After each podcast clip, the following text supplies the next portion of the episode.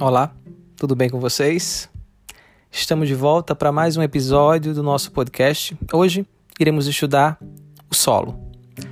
O solo é um recurso natural renovável que é responsável por abrigar as espécies vegetais e também por ser o meio de sobrevivência do ser humano e dos animais. Mas afinal, o que é o solo?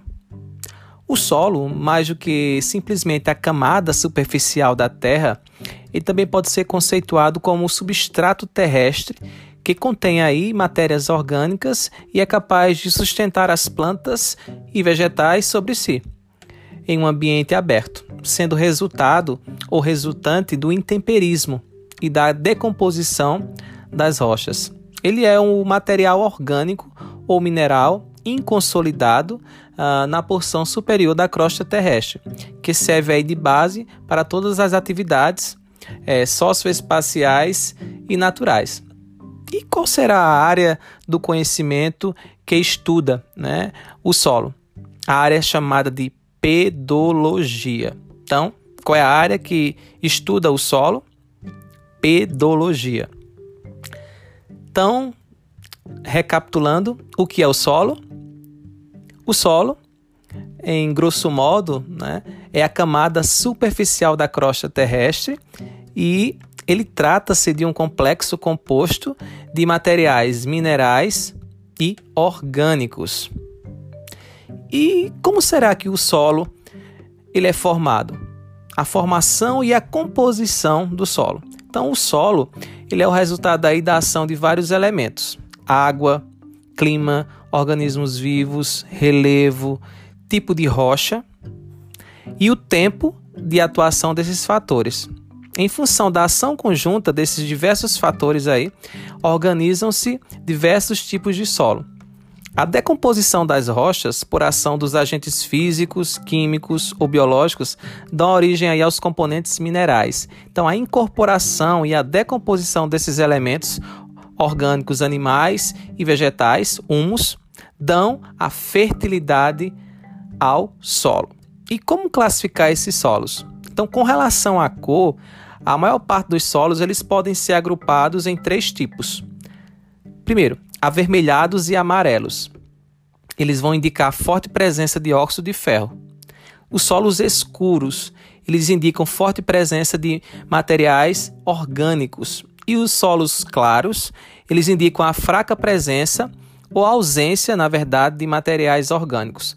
E a textura? Né? A textura dos solos, como eles são classificados? Então, enquanto quando se, fa se fala né, em textura dos solos, a gente pode classificar né, esses solos como um solo arenoso. E o que seria esse solo arenoso?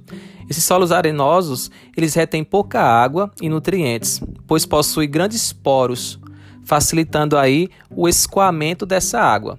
Um solo argiloso, o solo argiloso ele retém mais água e nutrientes, como cálcio, potássio e ferro.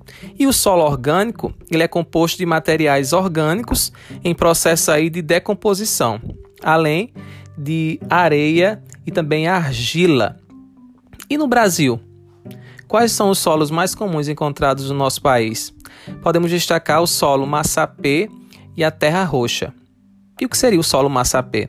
O solo massapê ele é um solo escuro argiloso e orgânico, originado aí da desagregação e da decomposição da rocha, gneiss, ou gneiss, como vocês queiram entender, gneiss. Então ela aparece em grande trecho, principalmente no Nordeste brasileiro, aqui no nosso, na nossa região, na região chamada aí de Zona da Mata, onde desde o século XVI se cultiva a cana-de-açúcar, por exemplo, e se adapta muito bem a esse tipo de solo, certo? Já o solo terra roxa é um solo avermelhado e vulcânico, originado da decomposição do basalto ou basalto, basalto. É, aparece aí no oeste do estado de São Paulo e no norte do Paraná. Ele é excelente para a agricultura e desde o século passado ele é muito utilizado para a plantação, a cultura do café. Então é importante destacar né, esses tipos de solo, essa questão aí da, dos solos do Brasil, os mais importantes, podemos dizer assim, o mais encontrado, na verdade, é a questão da textura dos solos, dessa classificação e como eles se formam, certo? Então, e também da área de, de estudo né, dos solos, que é a pedologia.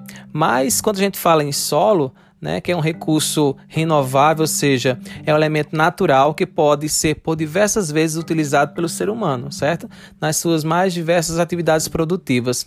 Embora a má utilização e a, a não conservação desses solos façam com que eles aí se tornem incultiváveis, certo? Então, para compreender um pouco mais da estrutura dos solos, nós estudamos os horizontes do solo os quais nós podemos nomear que existem esses horizontes, como se fossem camadas, na verdade. O horizonte O, A, B, C e a rocha-mãe.